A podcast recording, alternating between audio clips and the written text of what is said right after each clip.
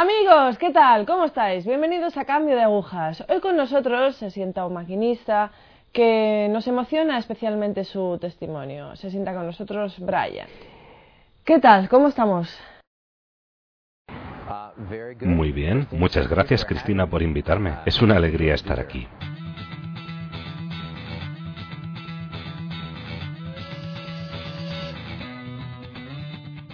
Bueno, pues cuéntanos un poco de ti, de dónde eres, qué haces, a qué te dedicas.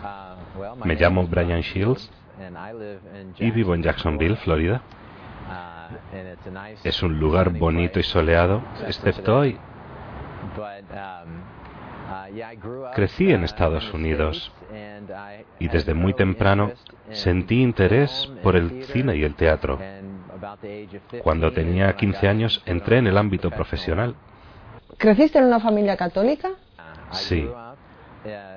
Crecí en una familia católica. Mis padres lo eran. En los Estados Unidos hay una gran disputa entre el norte y el sur. Mi madre es del sur, de Mobile, Alabama, donde más paletos hay, y mi padre es de Filadelfia. Nos trasladamos aquí a Florida simplemente por el clima, cuando yo tenía unos tres años. Pero sí, fui a colegios católicos, nunca faltábamos a misa y todo ese tipo de cosas. Eran buenos padres. Intentaban darme la fe de la manera que ellos sabían. ¿Y tú fuiste buen hijo? Hice lo que pude para ser un buen hijo. Eso es interesante. Es una muy buena pregunta. Yo discutía con mi madre constantemente. No sé qué pasaba, pero siempre fui un quebradero de cabeza para ella. Puedo decir que muchas veces mi corazón estaba en buen sitio y sabía que era lo correcto. Pero siempre estaba ese lado argumentativo de mí. Pienso que todo el mundo quiere hacer las cosas a su manera. Y yo sigo luchando contra esto. ¿Y la fe la veías como algo tuyo, como algo personal? Te puedo contar que, pues, sí, veía la fe como algo mío. Recuerdo un jueves santo específico. Yo estaba ayudando en misa. Tomaron el Santísimo Sacramento y lo pusieron en el monumento. Y yo no sabía qué pasaba en esa misa en ese momento. Pero tuve una experiencia. Supe que era Jesús. Tenía 10 o 11 años, más o menos. No sé qué pasó después de eso. Me volví loco. Tuve momentos en los que sabía qué cosas eran buenas. No me pegaba con los niños, no me metía con ellos ni nada de eso. Tuve momentos en los que intentaba ayudar al desvalido y ese tipo de cosas. Pero dijiste que te volviste loco. ¿A qué te refieres? Supongo que empecé a volverme un poco loco cuando tenía 14 años. Todo estaba relacionado con mis amigos. Tenía unos malos amigos. Yo creía que eran buenos. El tipo de diversión que yo quería era diversión limpia, simplemente hacer bromas o lo que sea.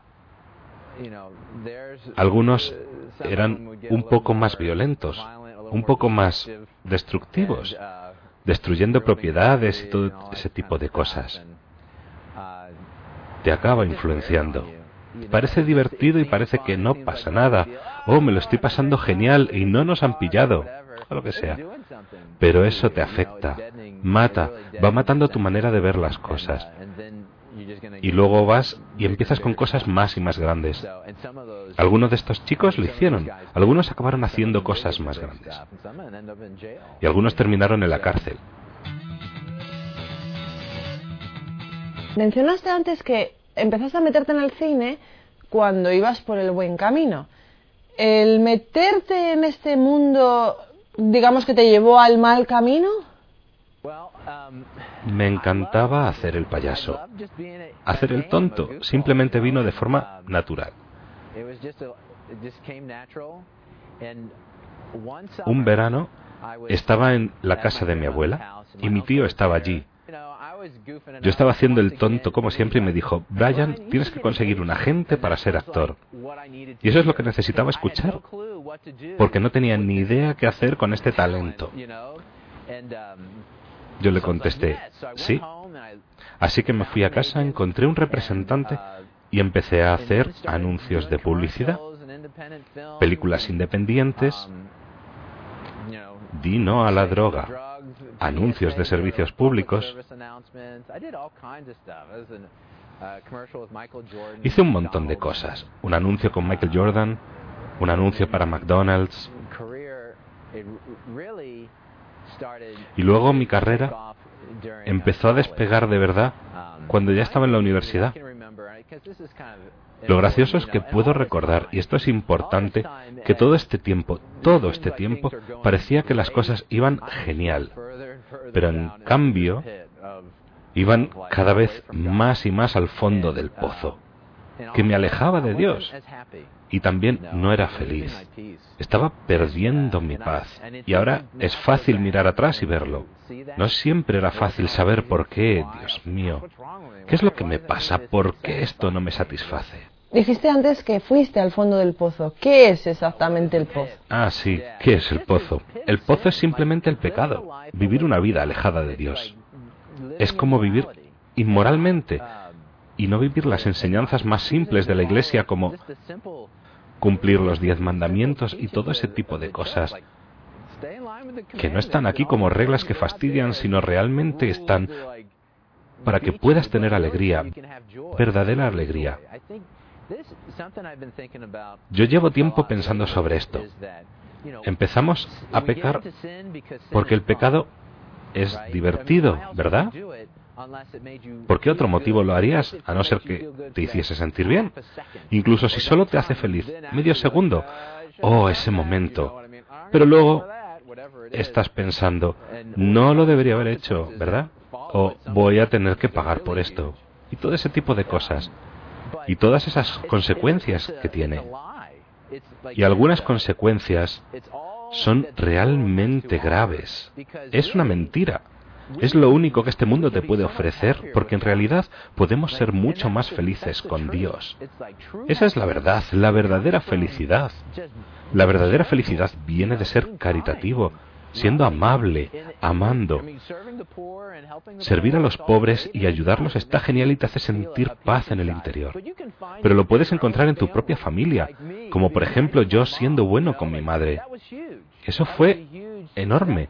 Fue un paso enorme darme cuenta y que mi madre estaba de mi lado. Y eso, eso me trajo paz. Estaba mucho más contento en tener una buena relación con mi madre. Muchas veces vivimos en pecado porque pensamos que nos va a hacer feliz.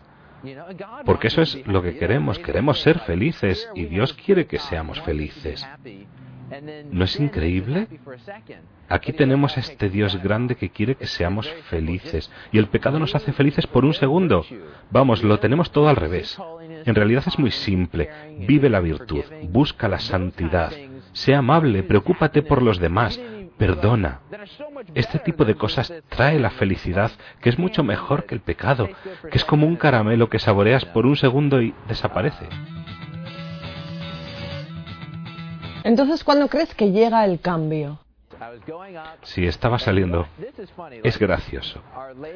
Nuestra madre estaba apareciendo en Croacia y mi madre se interesó por todo eso de alguna manera. Y una noche vino a mi habitación y dijo, María se está apareciendo y quiere que recemos siete Ave Marías por la paz del mundo. Y pensé, Dios mío, ¿cómo voy a decir no a esto? Paz en el mundo, solo siete Ave Marías. No puedo decir que no a eso. Y dije, vale, y empecé a rezar estas siete Ave Marías. Y eso, que es una cosa tan simple, fue lo que nuestra madre usó para entrar en mi vida. ¿Cuántos años tenías? 19, 18, por ahí creo. Y entonces recuerdo, Yo recuerdo que como actor solía conducir, podía conducir hasta nueve horas para ir a una prueba. Y recuerdo que un día llegué a esta prueba en Nueva Orleans Allí hace mucho estaban los franceses, ¿verdad? Pero llegué allí. Era para una película y entré por la puerta y el director de casting dijo, oh, qué pena, acaban de escoger ya al actor para ese papel desde Los Ángeles. Yo pensé, no me lo puedo creer. Volví al coche y conduje nueve horas de vuelta a casa. Tiene que haber un montón de dedicación, tienes que estar convencido. Si hubiera podido hacer eso con mi vida espiritual, madre mía, sería un santo. Iba a Carolina del Norte, Miami, Orlando, iba a cualquier sitio. Y eso me trajo mucha frustración. Decía, pero ¿qué pasa? Estoy poniendo todo este esfuerzo y no veo los resultados que yo quiero ver. Una noche recé al Señor diciendo, Señor, quiero que me des un papel que vaya a hacer algo que ponga mi carrera en órbita. Quiero algo grande y lo gracioso es que lo siguiente que conseguí fue en esta serie de HBO llamada De la Tierra a la Luna. Yo dije que quiero algo en órbita y ahora esto de la Luna. Dios tiene un sentido del humor. Así que allí estuve. Y esto me llevó a otro nivel. Hice esto con Tom Hanks, Rita Wilson y todos estos ganadores de Oscars y rodeado de todo este increíble talento en este proyecto. Y eso sí que me dio un empujón porque me llevó a conocer a los productores de otro programa que iba a salir. Y se llamaba Dawson's Creek. En España no sé si se conoce Dawson's Creek pero era el programa de moda. Claro, en ese momento nadie lo conocía, ni que iba a ser el programa guay que todo el mundo lo iba a ver. Pero a mí me estaban proponiendo para el papel principal y esa fue la primera vez que volví a casa conduciendo después de esa reunión y dije, Dios, no me des este papel. ¿Qué? ¿Pero por qué? Lo sé, y yo me decía, ¿pero qué estoy diciendo? Pero es que, vale, llegué a este punto de mi vida que unos meses antes entendí por qué hay gente que ya no quiere seguir viviendo. Estaba vacío. Yo podía ir a una tienda gasolinera y la gente me reconocía. Y la gente me conocía. Ese tipo es tan gracioso, ese tipo está en la tele, o ese tipo. No era una superestrella o algo así, pero pasaba. Pero estaba vacío, estaba vacío. Y conocía gente que tenía sus propios programas, estaban en Disney Channel, tenían mucho talento y ellos también iban subiendo. Y sabía lo vacíos que estaban. Todos están buscando. Todos están buscando algo. Están intentando rellenar ese hueco. San Agustín dice que nuestro corazón está inquieto hasta que descanse en él. Dios nos creó y puso ese agujero que solo Él puede rellenar. Y un montón de veces la gente se esfuerza por conseguir esas posiciones de poder, prestigio o como actor Tú quieres hacer lo siguiente que vaya a ser un taquillazo. Es porque estás intentando rellenar ese hueco. Yo estaba allí y me daba cuenta de que nada de esto estaba funcionando en mí. Nada de esto y yo estaba desesperando. Realmente lo estaba. Era una locura. Pensaba, no soy feliz. Y en ese momento una chica guapa me pidió que fuera a un retiro. Y me casé con esa chica guapa. Fui a ese retiro y fue al primero que fui. Era el niño al que los padres le pedían que fuera catequesis y luchaba con uñas y dientes. Cualquier cosa de un grupo de jóvenes de la parroquia. No, no quiero hacerlo. Pero esta vez estaba hambriento, realmente quería respuestas. Y también quería respuestas entonces, pero era demasiado terco y quería hacer las cosas a mi manera. Y pienso que eso es importante para los adolescentes, darse cuenta que tienen que relajarse y hacer lo que tienen que hacer para encontrar una paz verdadera. Eso es importante. ¿Cómo saliste? Fui a ese retiro porque tenía hambre y fue la primera vez que experimenté la adoración eucarística. Los hermanos que estaban haciendo el retiro eran la Hermandad de la Esperanza aquí en Estados Unidos. Trabajan con estudiantes en la universidad. Yo estaba en la universidad y estaba escuchando todas estas verdades sobre la fe católica que nunca había escuchado. ¿El catecismo? ¿Qué es el catecismo? Todo está ahí. El plan perfecto para la felicidad y santidad. Y estaba allí. Simplemente me asombró todo el fin de semana. Y entonces vino la adoración. Y el sacerdote dijo, aquí está la Eucaristía, Jesucristo en cuerpo, sangre, alma y divinidad. Esa era la primera vez que escuchaba eso. En el colegio cortaba fieltro en forma de cruces y corazones. No había sustancia, no había sustancia. Soy un alcornoque, seguro que no me di cuenta de muchas cosas en el colegio. Pero veo a los niños ahora y lo aprenden en cuanto se lo enseñan. No todo es mi culpa. Ya sabes a qué me refiero. Los colegios católicos también necesitan espabilarse.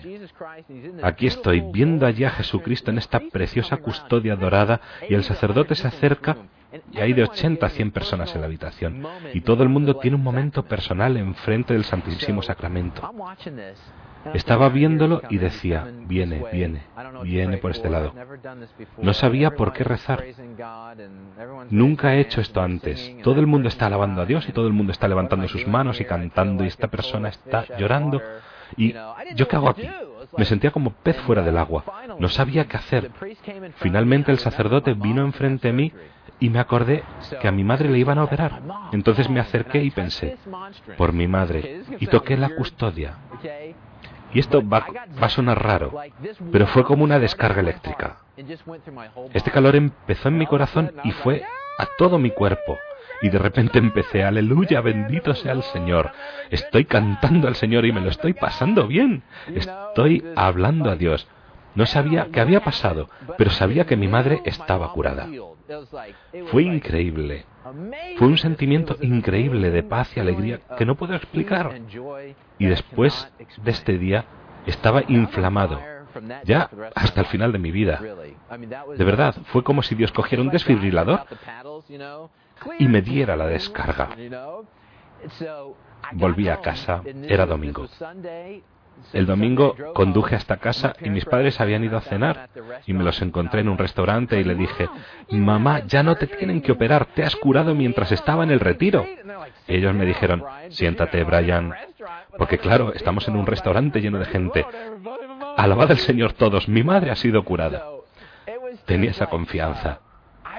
A la semana siguiente entró en quirófano y tuvo la operación. Y todo fue bien. Y estaba pensando, Dios, ¿qué ha pasado? ¿Te acuerdas? Te toqué, la descarga. Tú ibas a curar a mi madre. Y por fin caí. Pues claro, era para ti. Tú eras el que tenían que curar. Tú eras el que tenía la mochila llena de piedras llevándola durante toda la vida al haberte comportado como un idiota desde que eras un niño. Era como, Oh, sí, gracias. Tienes razón. No soy Superman y yo mismo, yo tengo que cambiar. Y eso fue un proceso lento. Todo esto pasó. Te lo cuento porque esto pasó dos semanas antes de que fuera a conocer a los productores de este programa enorme que iba a salir. Estaba en la habitación con esta gente leyendo el guion y lo que fomentaba era la inmoralidad en los adolescentes. Iba todo de quién está saliendo con quién y todo ese tipo de cosas. Yo pensé, Dios mío, no tenía la confianza de irme de la habitación. Cuando entré, bordé la audición. Lo hice genial. Cuando conoces a los productores, eso significa que estás en el programa. Mi agente me llamó y me dijo, vale, todo está bien, mañana nos dicen cuál es el siguiente paso. Y lo tienes que hacer esto y esto, aquello. Y dije, ¿eh? Empecé a rezar, Señor, tienes que hacer que esto no pase. Me tienes que sacar de aquí al día siguiente, mi agente me llamó y me dijo, no sé lo que ha pasado, han cambiado de idea. Te quieren usar en este otro programa. Y yo pensaba, sé exactamente lo que ha pasado. Estuve rezando. Me envió el guion de este nuevo programa, lo leí y era la misma basura. Más de lo mismo, inmoralidad en los adolescentes. Ningún tipo de moralidad. ¿No te dieron el papel al final? ¿Qué pasó? No, no me dieron el papel para ese. Y estaba leyendo el guion para el nuevo. Y estaba muy claro, tanto como si escuchara a Dios decirme, Brian, yo te saqué del primero, pero si vas a seguirme, tú tienes que caminar. Tienes que levantarte y decir que no. Tú eliges. Puedes hacer lo que quieras. Llamé a mi agente y le dije que no, que no estaba interesado no estaba contento. Mis amigos pensaron que era idiota. Lo sigo escuchando cuando me encuentro con estos tíos. Porque ellos están en Los Ángeles ahora, son productores y eso, y dicen, ah, sí, ese Brian. Pero sabía que eso hubiera sido mi muerte. Me hubiera alejado de Dios. No puedes estar de pie en este tipo de cultura porque estás solo. Lo estás. Tienes que tener a una comunidad que esté contigo.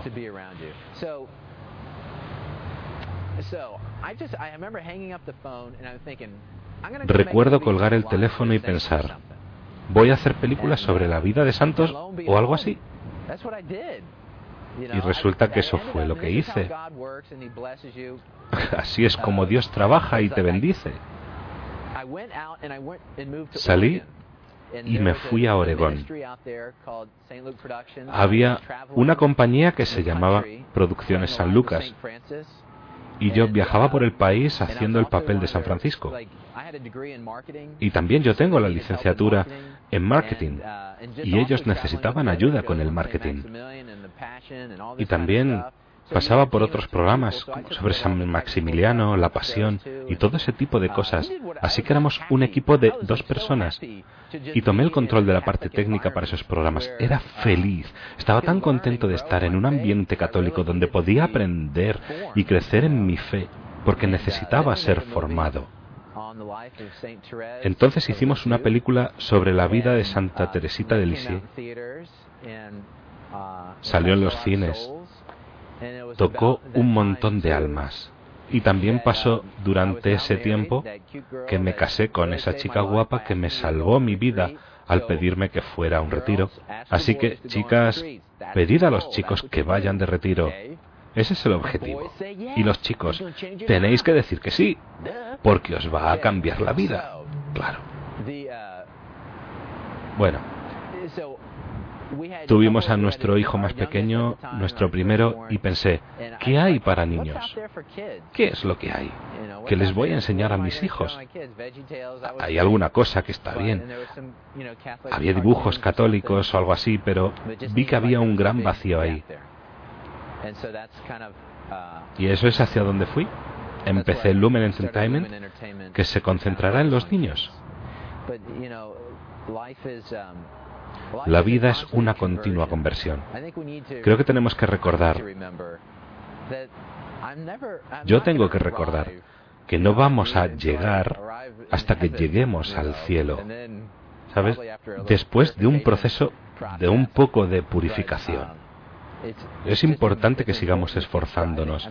Hacemos deporte y todo ese tipo de cosas y estamos dispuestos a hacer grandes esfuerzos practicando todo ese tipo de cosas.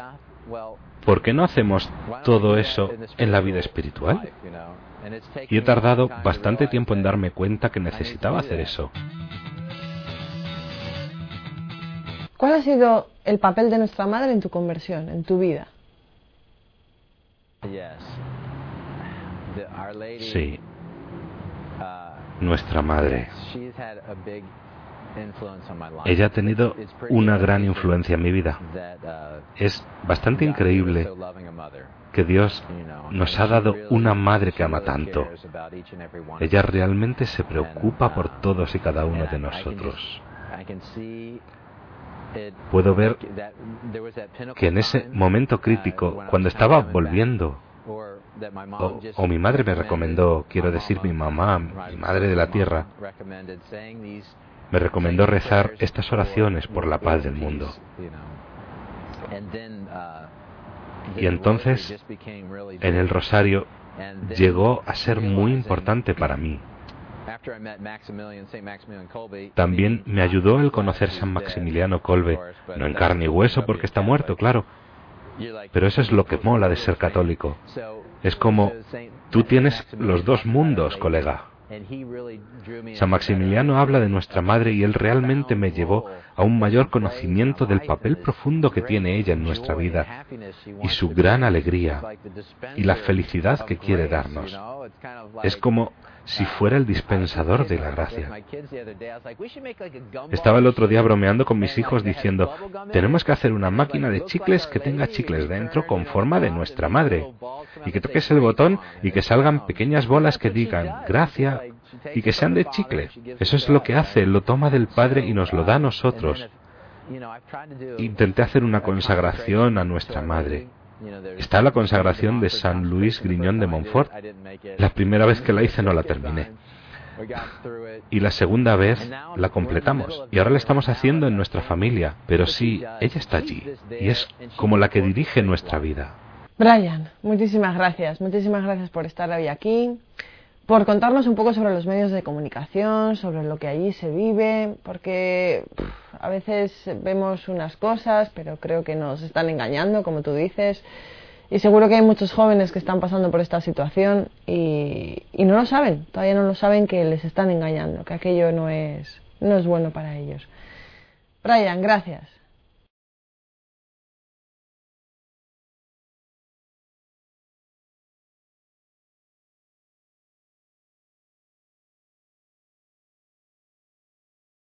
Amigos, es verdad, nunca terminamos de convertirnos, vivimos una conversión constante.